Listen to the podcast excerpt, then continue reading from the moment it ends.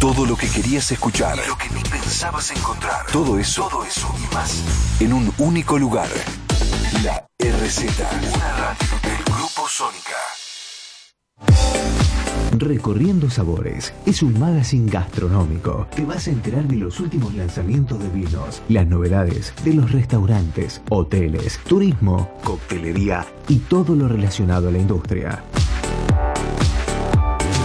Los lunes a la noche te invitamos al primer banquete radial, donde vas a poder disfrutar como un verdadero sibarita. Vas a viajar a través de los aromas, sabores, texturas. Con Jackie Jatkin despertarán tus sentidos a través de la radio. A través de la radio. En www.larz.com.ar. Hacen Recorriendo Sabores. Conducción y producción de contenidos. Jackie Jatkin. Operador Agustín Manestrieri. Fotógrafo Ramiro Prieto Cané. Sumate a esta gran experiencia.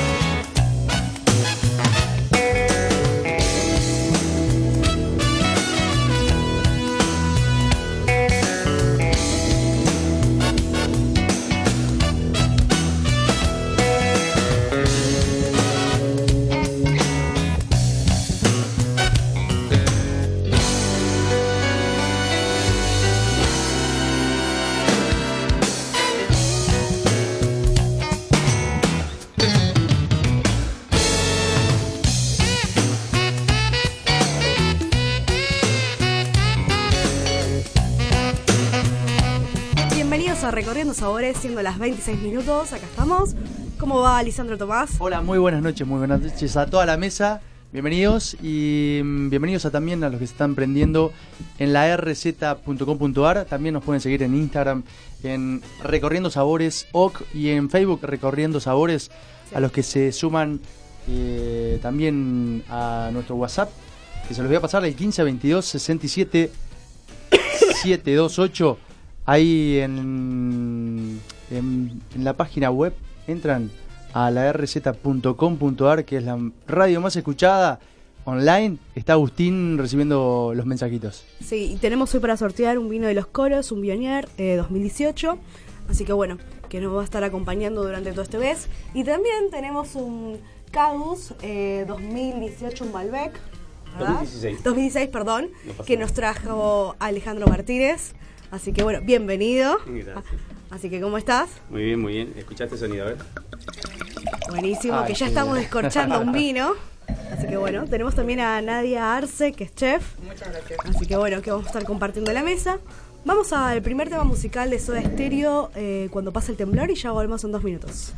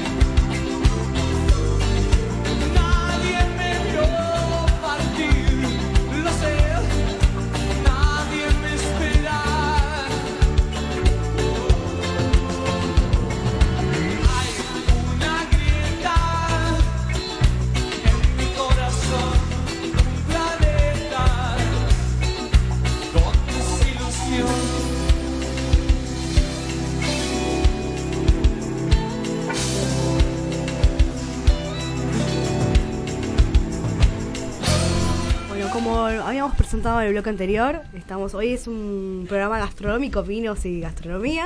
Así que bueno. Eh, Nadia Arce, eso es una amiga, básicamente. Sí, la verdad que sí, nos cruzamos siempre. Nos cruzamos siempre. Bueno, hoy, ¿en qué estás? ¿Con qué caterings? Hoy en qué estoy? Estoy en un proyecto personal que se llama La Cena Abierta. Empezamos este año, yo hace 15 años que me dedico a la gastronomía. Sí, hace bastante. Hace bastante. Eh, siempre tuve mi empresa de catering, pero bueno, este año decidí buscar una nueva socia, asociarme con Génesis Moreno, que es mi socia, junto con mi marido también. Estamos asociados en lo que es a La Cena Abierta y estamos en un proyecto personal eh, que refiere a el intercambio, en realidad la cena abierta es porque me la cena es abierta a los sabores del mundo, venía por eso, y estamos eh, tratando de hacer eventos puntuales para, para un público bastante gastronómico y no también. Estamos los domingos, una vez al mes, con un brunch itinerante temático, 100% temático, desde la bebida hasta el maridaje, todo lo que elegimos es temático y siempre tratamos de hacer lugares que estuvimos de viaje o que nos gustan mucho. Eh, entonces hicimos sudeste asiático, bueno, el que viene es sudeste asiático, hicimos hindú, hicimos mediterráneo, estuvimos, eh, hicimos nórdico. Eh, latinoamericano, la un verdad poco que de todo, un poco de todo. Igual vos siempre estás con esas influencias. Sí, a mí la cocina, étnica, la cocina étnica me puede. Me Sí. encanta, aparte me encanta investigarla, probarla. Me pasa eso de, de chocarme con esas cosas que son súper interesantes. Y también estamos con catas de vino, que hacemos cada quin, dos veces por mes, hacemos dos catas de vinos bastante interesantes, con maridaje, siempre buscando un tópico interesante. Sí, lo de Bombino, por ejemplo, que cada tanto. Ah, ¿no? Bueno, No, ya no- estaban. ya no- estaban hace estábamos con la gente de. Bombino, estuve mucho tiempo ahí, ahora no estamos con eso, seguimos con el proyecto como la cena abierta y también lo que son algunas, tengo varios sommeliers que me piden como algunas algunos bocados, algo en especial, porque siempre me dedico a hacer maridaje. Hice muchos años maridaje para No Garage, para Che Wines, estuve en bastantes lugares haciendo maridajes, así que siempre tengo algunos sommeliers de contacto que, que recurren al, al maridaje. Sí. Y hoy, eh, bueno, Alejandro Martínez, que bueno, sos sommelier, tenés el emprendimiento Bien Bebidos del 2013, Ujú. que bueno, nosotros ya conocemos el proyecto, pero bueno, los oyentes se renuevan. ¿Querés contarnos un poco en qué consiste, cómo fue, cómo fue lanzar ese proyecto?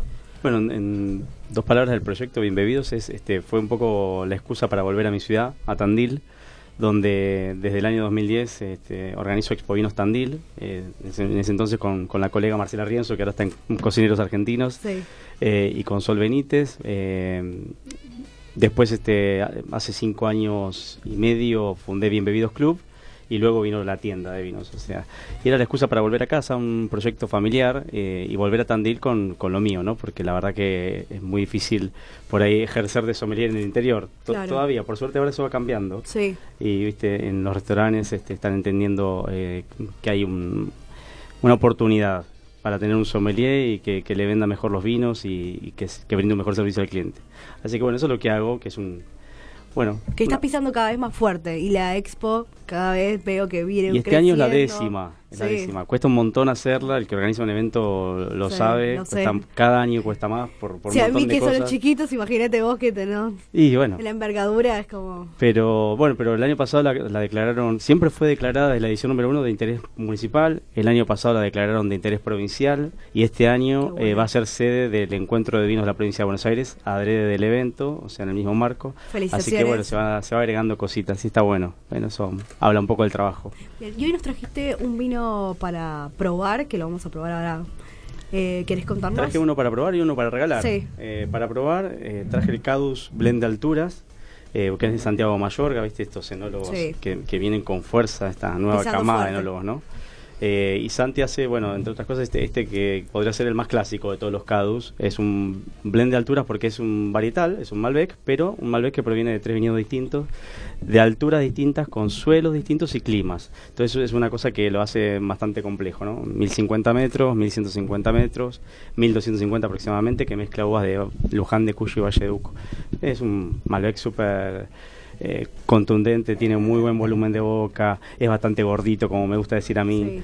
Tiene mucha fruta, eh, la parte de la fruta madura que te, que te da Luján con la frescura que te da Valle de Uco. O sea, es, es complejo y tiene 12 meses de crianza en roble francés, ¿no? Perfecto. Así que esto Sí, es lo que es estamos- muy rico, lo, he- lo probé ahora y lo he probado. Creo que es un clásico ya. Es un El clásico, sí se de podría es un decir. clásico. Y a vos, eh, Un vino que ya tenemos eh, ya en nuestras copas. Así que, eh, además de la picada que trajo Nadia, que ya la van a poder ver en las redes sociales, una delicadeza total. cómo está armada, ¿Qué, qué es lo que nos trajiste en este momento.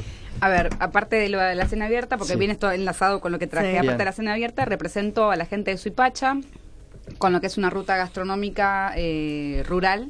Entonces estamos con siempre tratando de impulsar todo lo que tiene Suipacha, que son quesos, arándanos, moras, frambuesas. Estaban antes con un proyecto de jabalíes, hoy por hoy no lo tienen, pero siempre estoy con ellos tratando de, de traer un poco de Suipacha a Buenos Aires. Entonces soy su referente, soy la que dicto sus clases. Entonces, bueno, la semana pasada estuve en Camino de Sabores dando clases, también por la ruta del queso y por todo lo que es la o sea, cocina suipachense. Entonces ahora traje, bueno, traje unos quesos de Fermier y de piedras blancas con algunas eh, mermeladas y tomates que estuve haciendo. Eh, la mermelada, miento, me la regalaron y le puse un curry que traje de, de Singapur, así que ahí tienen algo bien raro para probar con los quesos. Entonces siempre que puedo trato de, de promocionar todo lo que es la gastronomía de Suipacha, también estuve con la gente de Roque Pérez, estuve por Chacabuco el año pasado también dando clases, así que siempre lo que es gastronomía rural me gusta mucho apoyar a los pequeñas. Estuviste en Caminos y. Sabores, dando Sí. algunas charlas y eh, clases. ¿Cómo viste el público? Vos que siempre das eh, diferentes clases. Es mi octavo año en Camino de Sí. Sabores y la verdad que el público está cada vez más interesado en lo que es la parte, o sea, como, no, te- no quiero decir gourmetizado, pero hasta la gente, digamos, como no el público más exigente gourmet, sino la gente más de la casa, del hogar, más el ama de casa, muy interesado por las cosas nuevas, por las novedades. Eh, Camino y Sabor se presta para probar, para mirar, siempre hay cosas muy interesantes, hay proyectos que hay para escuchar en la gente, en los productores, así que los me pequeños parece productores es, y aparte de recorrer toda la Argentina, ¿no? Está muy bueno eso. Súper interesante, aparte es, es accesible, creo que es una feria accesible en- dentro de las que tenemos, porque tenemos otras que no son tan accesibles, pero la verdad que esta llega a un público masivo y creo que va a seguir creciendo año a año, nos lleva 15 años, así que yo creo que va para, va para más. Va para más y va para lo largo y siempre cada sí. año se supera. Se supera y aparte siempre buscan, de hecho, por ejemplo, tienen como una política, tienen nuevos productores, a mí me tocó estar en la parte gastronómica y habían cambiado los productores gastronómicos, siempre con nuevas normas, nuevas cosas de bromatología, siempre como creciendo un poquito más, como que no, no se, no se estancan, siempre van para más para subiendo el estándar. ¿Por, por qué edición va? Eh, 15. ah, la 15. La Tremendo. 15. Sí, bastante. Bastante. Y, mm, por ejemplo, eh, Alejandro, ¿no? Digamos, hace bastante que vos estás en el mundo del vino, ¿no? Pero si tenés que recorrer eh, tus, tus inicios, ¿cómo empezaste? ¿Cómo te picó el bichito? A los 18 años, eh, fácil, entré a trabajar, vine de Tandil con, con nada, como vienen muchos del interior, a, est- a estudiar, pero eh, a estudiar y trabajar, primero, trabajar para poder gan- bueno, pagar los estudios.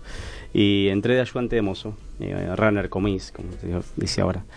Y mm, año, década del 90, no quiero decir mucho porque si no me, me delato. Pero bueno, igual. ¿eh? década del 90, todavía estaba el 1 a 1, se ganaba realmente muy buena propina, recoleta, entré en un buen lugar.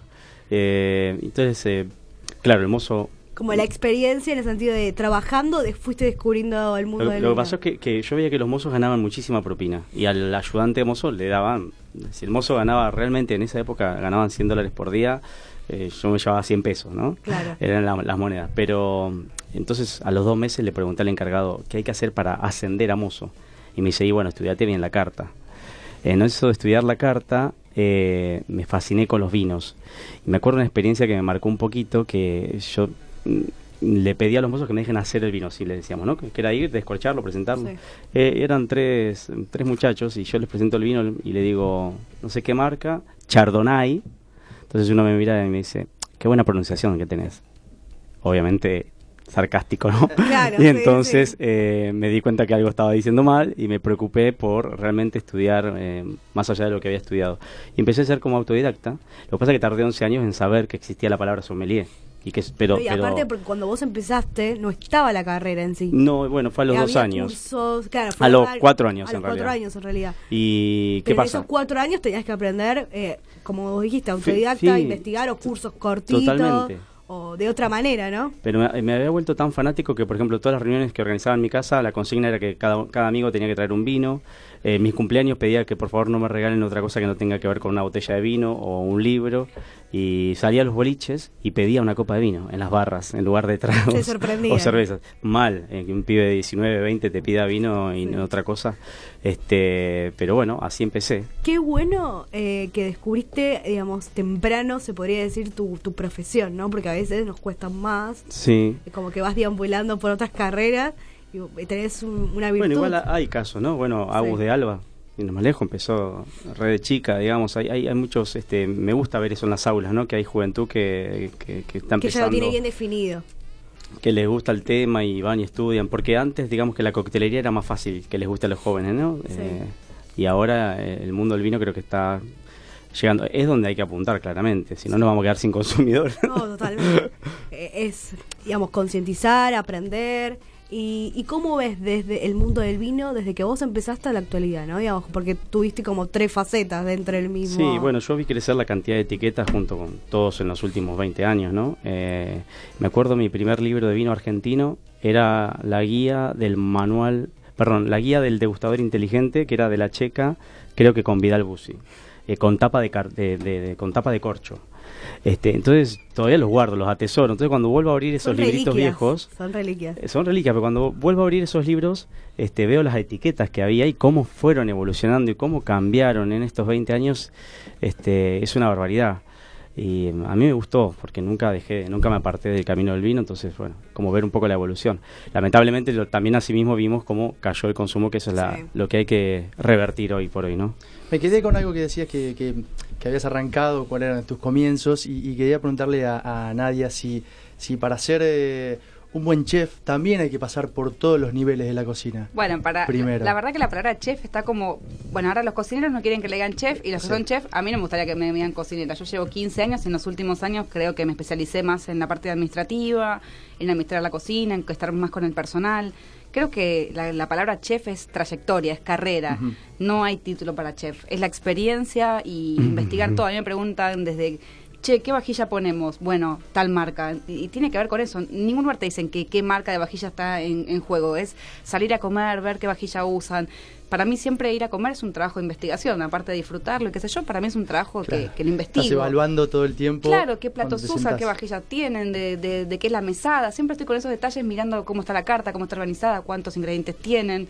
Estoy como que lo disfruto, pero siempre analizo. Y eso te hace hacer un profesional mucho más exigente y más adecuado a la época, porque después, hoy por hoy, también asesoro varios restaurantes, entonces te, te llaman cuando las papas queman porque no hay gente tan capacitada para el puesto. Entonces, no se trata de hacer de estudiar solamente gastronomía, sino meterse en todos los, los huequitos y todos los todo lo que tenga que ver, o sea, qué marca Estar en todas las áreas, también capacitarse. tal cual. Para que después, la experiencia de los años, te diga, bueno, sos chef. Claro, y aparte también meterse con el personal, estar con, no sé, con un programa de, de estar con la gente, capacitarlos, ayudarlos, un, eh, premiarlos por el buen trabajo.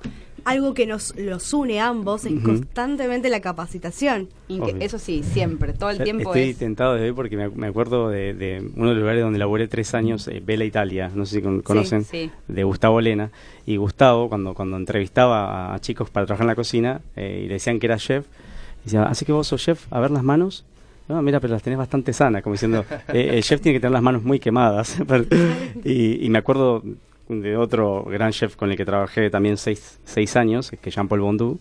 Eh, entonces creo que sí, la, la palabra chef es como muy grande, ¿no? Es Eh, es como muy, muy grande. Entonces me acuerdo que de esa anécdota que, que él decía, vos sos cocinero, eh, chef te vas a hacer con el tiempo. No, aparte entrar a una cocina, sentirse cómodo, eh, buscar los ingredientes, tratar de hacer una cocina eficiente, rentable, prolija. A veces yo miro cartas y digo, bueno, el que está al mando y se hace llamar chef de todo esto, la verdad es que no sabe. Y después cuando llegas a lugares que tienen un buen cocinero, un buen chef que está encaminado, cuenta. te das cuenta, te das cuenta en la carta, en, el- en la disposición de las mesas, en qué vajilla eligieron, en el concepto. Muchos restaurantes nuevos sin concepto, muchos buenos con muy buen concepto. Entonces creo que, que es lo que yo siempre digo, para mí chef es trayectoria, es una, una palabra que es años y años ejerciendo en el rubro y capacitándose a diario. Exacto. Bien. Sí, y mm, estaba leyendo eh, en tus redes y dice que eh, primer pastelera, ¿no? Ante en, todo. en realidad empecé en la pastelería cuando, cuando la carrera de pastelería duraba tres años, ahora dura uno, y donde estudié en una escuela taller. Eh, agradezco tanto, tanto hasta el día de hoy a mis maestros, porque de no ser por ellos no, no sabría todo lo que sé ahora. Eh, una pastelería muy, muy sencilla, muy básica, de mucho oficio, mucha práctica. Era Buenos Aires pastelería maestra y bueno, en un momento que la pastelería recién arrancaba sus primeros pasos, y bueno, ahora está en la gloria, en el sumum de, de- de la beta, la gastronomía, la, la Eh, pastelería el auge, se podría decir. muy de auge, pero en ese momento no era tanto, era mucha práctica. Entonces, claro, cuando salías con el título era bárbaro. Yo aparte hice un posgrado en pastelería acá y un posgrado en el Cordon Bleu de Perú.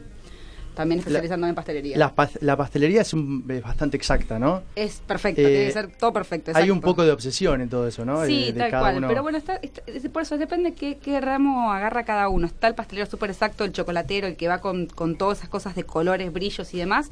Y está el rústico. Para mí la pastelería es algo más rústico, algo de mucho sabor. Para mí mi pastelería son, son dos, digamos, dos estilos. Sí, totalmente. Se podría decir y después cada uno va jugando. Como creo que en cada profesión, como me parece en el, en el caso de los sommelier también hay un sommelier más abocado a algún, o sea, no sé, tengo sommelier que ayer me hablaban de vinos del mundo, tengo sommelier que me dicen me, interesa más Argentina y Latinoamérica, y hay gente que se especializa más en una u otra cosa y sin querer uno investiga o se adueña más de, de esos recursos, decir, bueno, me tira más este lado. Sí, en, mi caso que me dedico... Eh, mi día a día es este, presentar productos, eh, me, me, amoldo y, y, lo que creo que el desafío hoy de la somelería es cómo comunica el vino.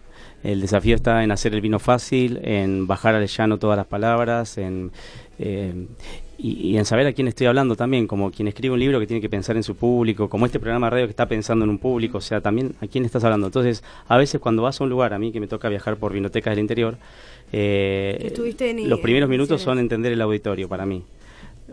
Mm, solapadamente, haciendo preguntas, charlando, indagando. Alguien visitó bodegas, ¿en dónde? Cuéntenme, bueno, un poquito. Y quiero saber a quién estoy hablando para, para ajustar un poco el tono, ¿no? Porque tampoco si hay un público entendido puedo ser tan básico porque voy a pecar de aburrido y lo mismo a la inversa, ¿no? Si nadie me entiende, mm, como que... Por lo general... Eh, me, va bien con eso, entender el auditorio y me, me va muy bien con el tema también de eh, de hecho, yo me considero un poco, eh, me, considero mejor comunicador para el público masivo que para el público experto. A mí me, me, agradece mucho la gente después de mis charlas porque em, realmente logro llegar eh, con, con, el vino a la gente. Aparte que bueno, le pongo mucha mucho énfasis. Y me sí, me prendo fuego en las charlas, me, nace.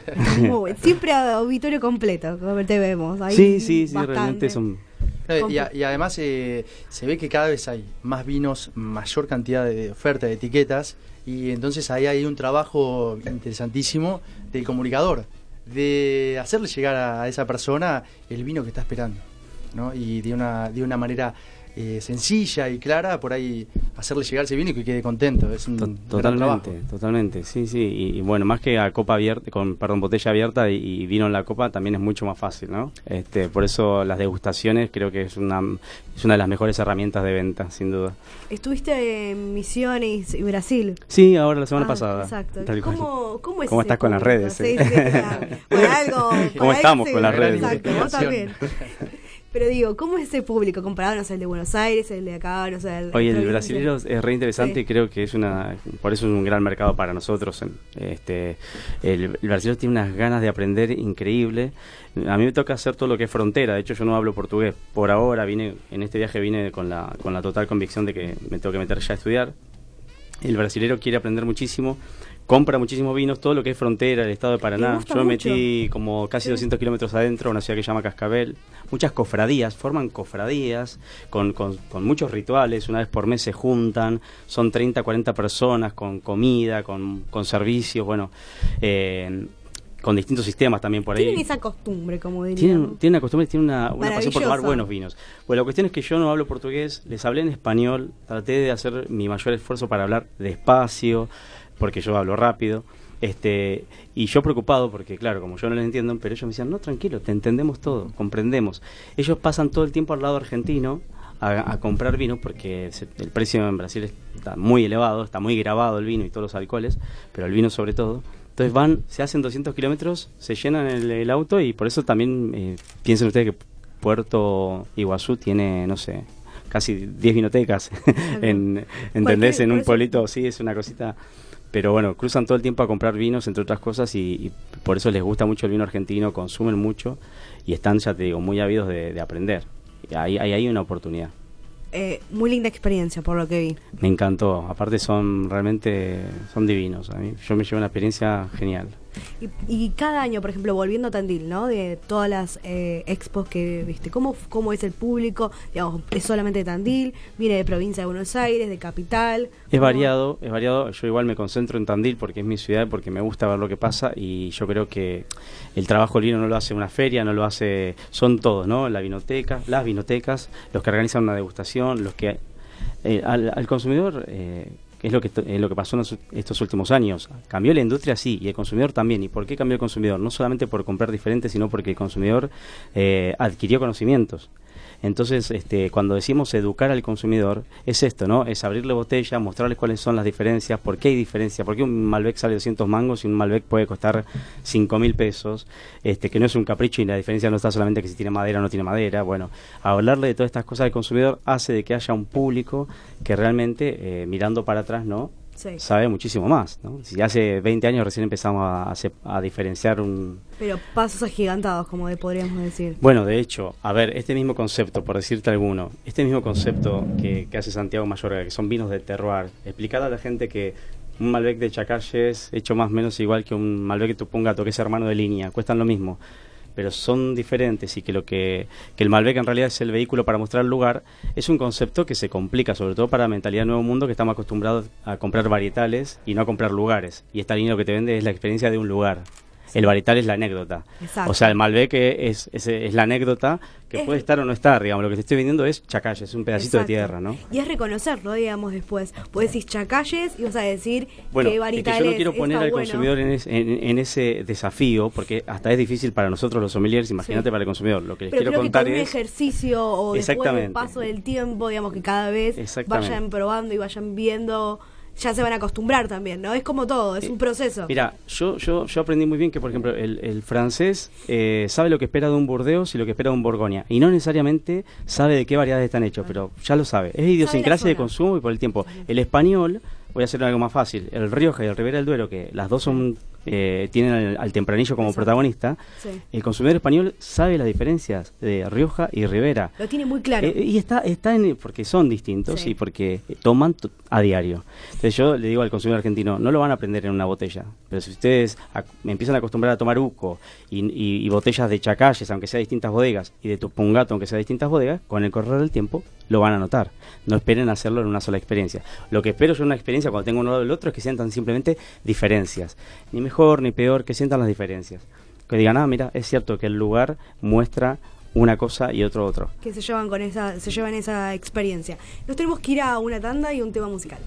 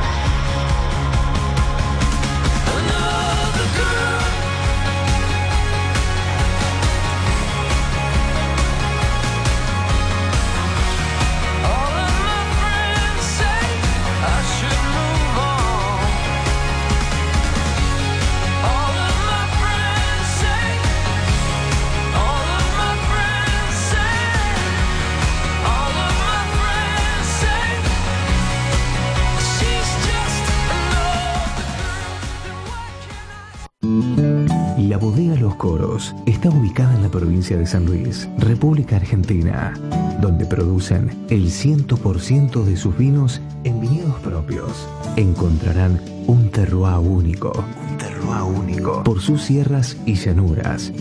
Para más información, ingrese en www.loscoros.com.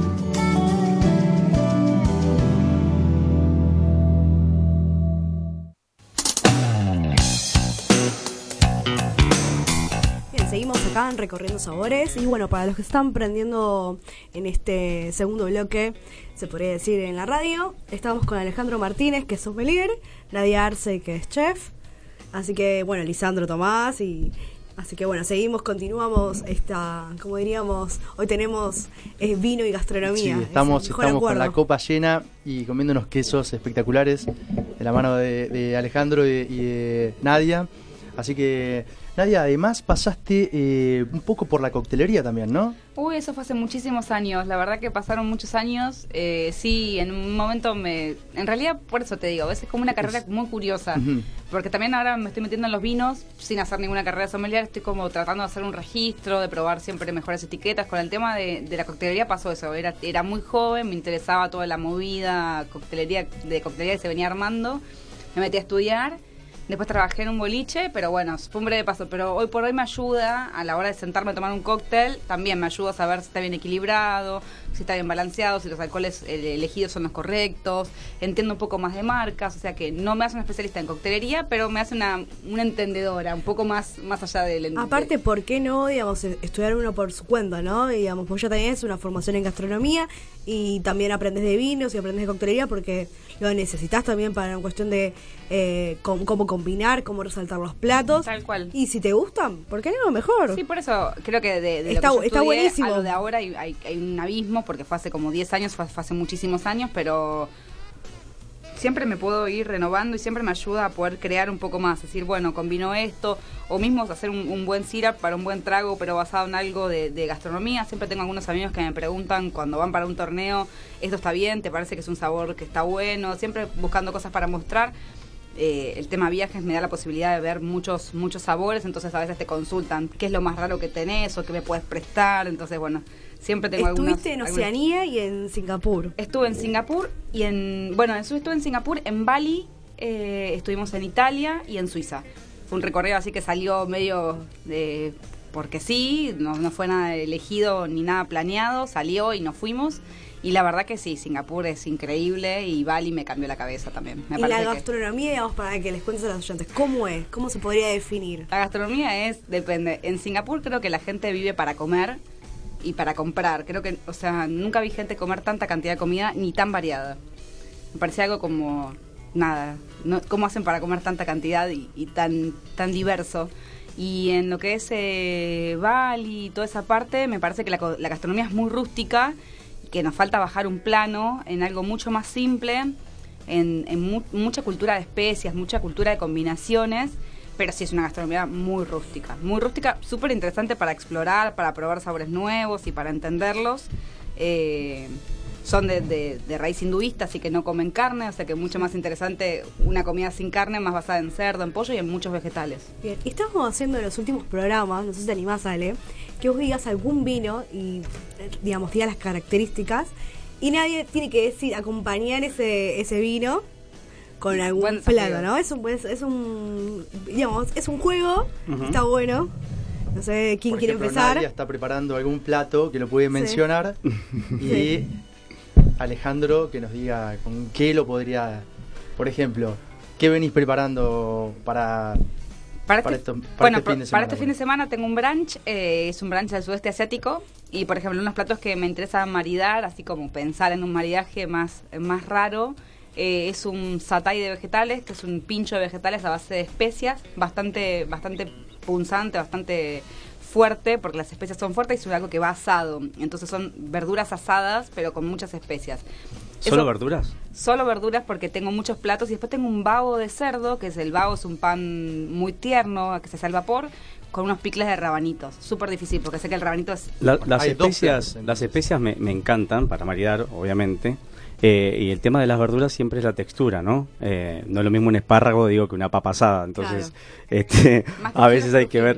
Yo siempre digo que, que el maridaje no se, no se estudia, no se aprende, se experimenta.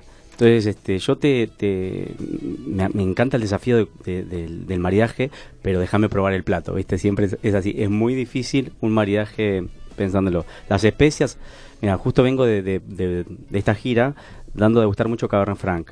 Una variedad que se está destacando en Argentina Cada vez más. cada vez más. Yo al menos no he probado uno, uno solo que le, que le baje el pulgar, que pueda decir, no, esto, están todos muy buenos, muchos colegas incluso, y yo adhiero, puede ser una próxima Malbec en un futuro, ¿por qué no? Porque viene muy Hay que bien. darle la oportunidad. Es Viene mi muy bien. favorita. Bueno, y, y estuve degustando eh, un, un producto lanzamiento de este año de Bodega Séptima, que se llama 10 barricas Cabernet Franc, con una etiqueta ver- verde agüita hermosa Sí. Que son 10 barricas literalmente, tiene 6 este, francesas, 3 húngaras y una americana, eh, dos años en esas barricas nuevas todas, ensamblado y un año más en estiva en botella. Y es un, un Frank con una especia tan rica, a vos te va a encantar, con esto que Qué venís, con esto de la, de, de la comida Thai, eh, unas especias pero tan deliciosas al final de la boca que realmente invitan. Así que bueno, nada, iría por, por ese camino, pero no sé, el tema de las verduras me pone un poco... No, no, creo que en aprieto. Cabernet ¿Y el tema del cerdo? El tema del cerdo, y bueno, hay que buscar ahí un maridaje. Podría ser un petit verdot, me gusta bien con el cerdo. es- tiene una, así algo que me gusta mucho porque lo corta, como que lo, lo- lo nivela un poco. Eh, Lo, lo que tiene el cerdo no sé en qué, qué- ni qué corte, pero siempre es una carne más seca, ¿no? Sí, y por eso le ponen lo, suelen hacer agridulce también, no sé en este caso. Este a mí me gusta la, me gusta la, comi- la com- la- me gusta el cerdo como como sí, carne. Sí, tal cual. Este Es muy rico. Siempre es una carne firme, bueno, no sé, depende del corte. Y si vamos a, mm, a un postre, Ay, yo para los postres, postres y vinos es como que es una parte que no... Me encantaría maridarla, pero siempre sé que es muy difícil. Siempre estoy del lado del sommelier y del lado del cocinero Mm. y sé que es un post- sé que es difícil. Por ejemplo, Por ejemplo, eh, tengo un mochi helado. Ya viste es algo, un helado con un vino ya es difícil de maridar. no creo, ¿eh? ¿No? No, Me no. tiraría más por un blanco, por un torrontés, Sí, sí, algo sí, así, por desde ese lado. luego. más, claro, Ahora hay muchos, así, hay muchos este, blancos eh, dulces que han encontrado un equilibrio muy bueno en el juego de, de dulzor y Y acidez. acidez. Totalmente, no es como, no es tanto el, el, el primer tardío, ¿no? Los primeros tardíos que eran demasiado, demasiado dulces. dulce y que te pasaba, digamos, Sí. como que No. tapaba. Ahora están postre. jugando es mucho con revés. esto, con este equilibrio y Sí. realmente hay muy buen vino para postre. A mí, humilde manera de ver, estoy probando que este, y soy alguien que en lo personal, no en lo profesional porque evalúo todo, pero en lo personal no me gusta mucho lo dulce en general. Este, pero realmente estoy eh, degustando vinos tardíos que están re buenos y son muy eh, muy madirables, madirables. inventé Sí, una ¿y si palabra. tendrías que recomendar alguno de que te haya sorprendido en los últimos tiempos? Bueno, eh, a ver, he probado el eh, bien con vino de una colega que tiene un Gewürztraminer muy sutilito ahí el, el dulzor y está muy bien. Martar. Sí. Eh, bueno, son dos colegas Sí. en realidad, ¿no? Y después este el Gewürztraminer también, mira, repito la uva, de séptima obra, ¿eh? que también tiene, tiene un bajo gr- gramaje de azúcar residual y una muy buena acidez. Este es el juego para mí, este es el éxito. Y después si queríamos algo ya demasiado goloso, nos podemos ir a un encabezado que hay muy buenos en el mercado también Claro. este, viste un poquito más alcohólicos y con un poco más de grado. eh, pero bueno, estas cosas que plantea ella por ahí, los heladitos y esas cosas para no... Siempre trato de, de si pongo algún vino con algún postre, siempre trato que el postre tenga algo de, la- algo de comida. Por ejemplo, uno de los postres que suelo hacer es un helado de chocolate con queso de cabra Ah, bien. Sí. y unas migas de pan. Entonces, entre la miga de pan, que es neutra, y el queso de cabra, que es más salado, me levanta y ahí puedo combinar con un vino tinto. O sea, porque el postre es un postre fuerte. Entonces, si no, una tarta así de otoño con veje, con frutas, con algo que esté horneado, algo así, también lo asocio Bueno, con un a mí me encantan tinto. los postres con quesos. Claro. Por ejemplo, nuestro típico queso y dulce o vigilante o, o fresco y batata, como se dice Sí. en el bodegón, a mí me encanta. Y con todas sus versiones, porque le han dado, lo han versionado tanto, Tanto. y no me canso de ver ninguna versión. Genial. Pero un queso de cabra con un dulce, una, una mermelada con especias, frutos secos, nueces, hilo de miel, bueno, ese tipo de postre más rústico, como decías vos al principio, Tal cual. me encantan. La verdad, y, son re con el vino, Sí, ¿no? son- Porque sí, todo lo que tiene queso, donde entra el queso, el vino entra seguro. Eh, Es no hay manera de, de errarle. Exactamente, como el chocolate, ¿no? ¿Cuál es tu opinión del chocolate y el vino? ¿Qué Bueno, eh, con, con el chocolate yo voy con los encabezados, ¿no? Voy más con, con, eh, con vinos de fortificados, tintos en lo posible. Eh, Ahí voy con el chocolate. Porque hay una gama de chocolates también impresionante, ¿no? Ya te sea con especies. Claro, con- después depende la, la- preparación. Hay muchos vino. juegos de maridajes de bombones con Sí. rellenos y, y vinos. Hay, hay bodegas que lo hacen, lo plantean. Está muy, muy lindo ese juego también. Y algo que se, que se venga que vos digas, bueno, eh, ¿cuál es la próxima, digamos? ¿Algún maridaje típico, ya sea de Argentina, de algún producto para resaltar? ¿O algo innovador que veas de, del, del viejo mundo? No sé, me, me ha pasado de, de sorprenderme con, con algunos maridajes, pero como te digo, hay que hay que vivirlos. Los típicos son de manual, no los voy a Sí, repetir no, no, porque más los te regionales que tenemos nosotros Sí. que, que igual hay que alentarlos porque está está bueno en las economías regionales este, decir, bueno, en la Patagonia que tienen el chivito, que tienen la trucha y que tienen esos merlot y esos pinot noir y el norte, bueno, ni hablar, ya sabemos todos que sus empanadas, que sus torrontés y demás. Este, es- está bueno plantearlo así porque no deja de ser eh, un alimento para el turismo, no un gancho en muchos casos. Pero mm, mira, siempre digo que maridaje es comer y beber, ¿no? Sí. Eh, y te voy a sacar del vino para, para doblarte la apuesta. Eh, En el barrio chino hay un restaurante, creo que se llama Todos Contentos, sigue estando.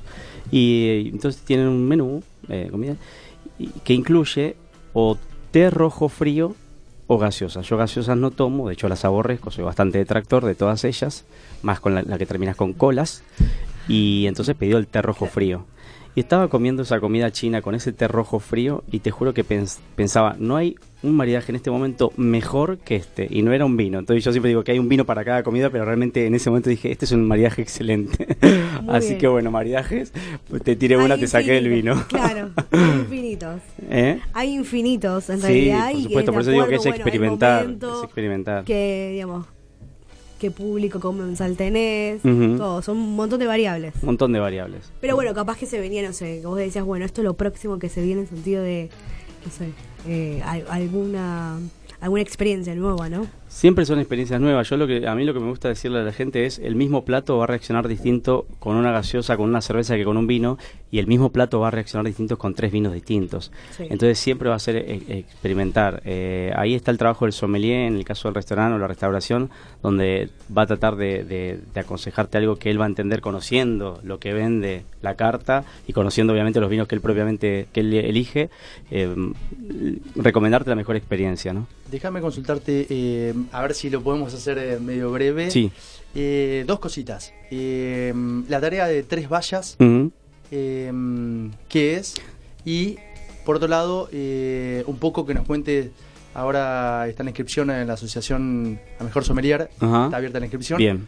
Los dos puntitos, si nos puedes Perfecto. desarrollar un poquito. Tres vallas cortito, es una, es una agencia de recursos humanos, si querés, más fría, y a mí me gusta decir lo que es, que es una agencia de sommeliers. O sea, nosotros este, les proveemos a las bodegas eh, sommeliers para llevar adelante, le llamamos acciones o activaciones en los distintos puntos de venta, sea en el canal on-trade o off-trade, o sea, el canal donde la botella se consume en el lugar o se compra para llevar.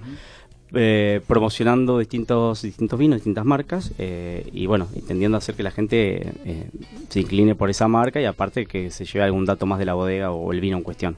Eso es lo que es Tres Vallas, a eso nos dedicamos. En, en mi caso particular lo que hago casi todos los días es eh, degustaciones, ¿no? Charlas con público, en vinotecas, en restaurantes a veces en escuelas, a veces este, en algunos ámbitos más privados. Me tocó ir hace unas semanas a unas casas ahí en, en algunos countries. Bueno, y la segunda cosa, me lo preguntás creo porque soy Sí, miembro de la comisión directiva de la Asociación Argentina de Sommelier y está abierta la inscripción para el concurso Mejor Sommelier de Argentina 2019 que se va a hacer en la Usina del Arte. Eh, aquí se puede inscribir cualquier persona sommelier recibido de las escuelas reconocidas eh, y tiene que ser socio de la asociación. Pero si no lo es, se puede hacer, se puede asociar en el momento, o sea, no hay problema con eso. Eh, va a ser un certamen como como fueron todos, como, como fueron los que ganaron en algún momento Paz Levinson, este, o Agustina de Alba, o el último, el actual eh, mejor sommelier que es Martín Bruno, eh, donde va a tener que participar en 40, bueno, participan de pruebas teóricas, los que pasan esas pruebas van a una semifinal y ya de los mejores tres de esa semifinal son los finalistas que van a un escenario donde, bueno, ya es una, una cuestión de exposición grande, 45 minutos, pasan pruebas eh, como catas a ciegas, servicio, este, destilados. Bueno, es una prueba bastante dura y que la vio alguna vez sabe que no, no es fácil llegar ahí, por algo Sí, el que gana realmente... ¿La competencia se se, realiza todo el mismo día? Eh, ¿cómo se No, no, no, son etapas. Eh, el, el mismo día, digamos, lo que la gente suele ir es a la final, A la final. que se ven los, tres. del escenario, se espera, hay un break donde, bueno, hay una feria de vinos, este, y después este, la, la premiación que sí es el mismo día. El jurado tiene un tiempo para deliberar cuál de los tres es el primer lugar, segundo y tercero, y bueno, ahí mismo, ese mismo día se ve el podio, ¿no? Cómo quedó. Pero las tres personas que llegaron ahí ya se pueden dar por ganadores porque es un... Es un es- mérito. es un- Sí, es un logro. hay que un estudiar logro muchísimo. totalmente.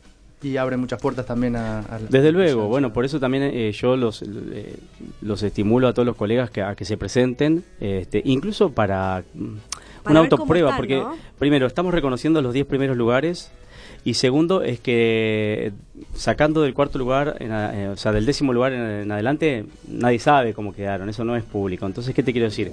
Que te puedes probar vos este, y no perdes nada, al contrario. Si, que- si quedas entre los 10 mejores vas a tener un reconocimiento y no- entonces este, hay que presentarse. Y, y, digamos, lo recomendable es prepararse todo un año, ¿no? Digamos. Bueno, a ver. Porque con- es mucho el contenido. Es mucho. las- También las es un poco repasar el todo. que. El que ya se recibió con lo que tiene puesto, si trabaja de esto más o menos día a día, se puede presentar. El que quiere llegar al podio, obviamente va a tener que trabajar un poquito más y estudiar un poco más. eh, y sobre todo catar mucho. Pero, pero se pueden presentar los sommeliers recibidos con lo que tienen puesto. ¿sí? Bueno, Este, no es ni más ni menos. Aparte lo pueden usar, como te digo, como una como un test de nivelación. Si quieren, che, a ver dónde estoy parado, ¿no?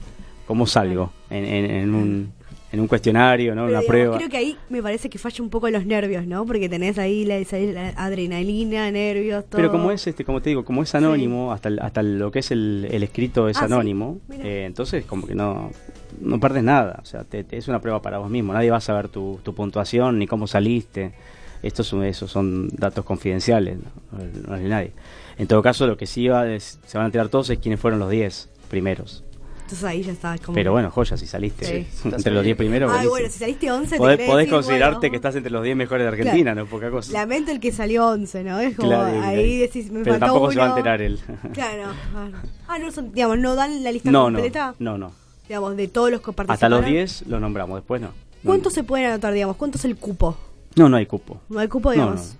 Se pueden anotar. Queremos, nosotros deseamos que, que ojalá este año tengamos récord de inscriptos. Que creo que hemos dado motivos para, incentivos Sí. para que quieran anotarse. El año pasado, ¿cuánto fue el, si recordás, no? No, la verdad que no lo sé. No sé. No fue el año pasado. Fue Bueno, el- perdón, el el año anterior. pasado Sí, no, no, pasa nada, pero- pero no, no lo tengo al dato. Pero sí hicimos por primera vez lo de los 10 primeros. Sí. Y bueno, eh, recordá la página web, eh, donde se pueden inscribir. Bueno, eh, tienen que entrar en www.aassommeliers, ¿sí? aasommeliers.com eh, punto ar. y ahí en, en- en la página bueno van a encontrar un montón de información. Perfecto. Bueno, vamos a el último tema musical y volvemos. Vamos.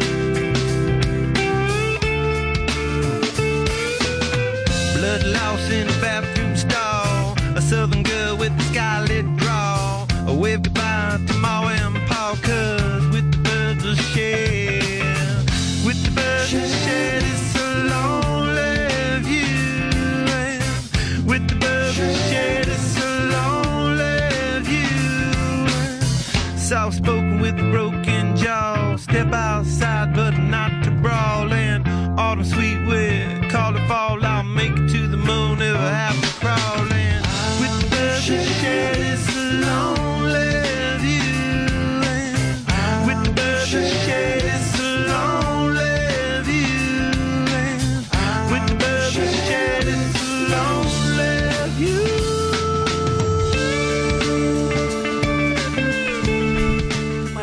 Acá en Recorriendo Sabores y bueno, en los últimos minutos, Nadia, ¿dónde te podemos encontrar este fin de semana? Este fin de semana nos pueden encontrar en el brunch que hacemos una vez por mes de la cena abierta. La página es arroba la cena abierta.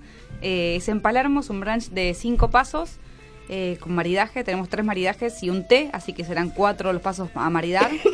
Eh, la verdad que vamos a hacer un viaje por el sudeste asiático muy interesante. Cada paso lo explicamos. Tenemos un sommelier a cargo, gente especializada en el servicio. La verdad que es un brunch para, para venir, para compartir. Y el que no pueda venir este mes, lo esperamos el próximo mes. Eh, mes a mes siempre tratamos de hacer algo innovador para, para nuestro público. ¿Cómo es eh, la página web o el sitio? Repito, el Instagram es arroba a la cena abierta. Ahí nos pueden encontrar. Y si no, en mi Instagram también, que es arroba nadiarcechef. Ahí siempre pongo la información de clases y dónde vamos a estar con, con los eventos. Bien, eh, bueno, los dos sorteos que tenemos lo vamos a ver por las redes sociales porque nos quedaron nada de tiempo. Pero bueno, repetimos qué vino es. Sí. El de los coros, Pionier 2018. El Cadus, eh, Appellation eh, 2016, Malbec. ¿no? Porque Chacalles no veía bien el año, no sé qué pasa. Así que bueno, también lo vamos a ver Bueno, en las redes métanse sociales. en las redes y Sí. ahí lo vamos a sortear, ¿eh? Y Ale, tus redes sociales, ¿cómo te pueden contactar? Yo uso mucho Instagram, me Sí. encanta. Eh, Está ahí muy me bien. encuentran como, como arroba triballano. Es como que le inventé un gentilicio a tres vallas, Claro. o sea, Sí. triballano con Me B encantó, larga ¿eh? e Y. Me Mm. encantó porque eh, fácil y tiene que ver, te asocian. Sí, y, y te ubican, porque imagínate Sí. que Alejandro Martínez se pueden aburrir de, de ir para abajo para encontrarme. Por eso son, voy en la ¿no? placa, Alejandro Martínez, y entre paréntesis tu Instagram. Para genial. que así Explica era que son las tres vallas.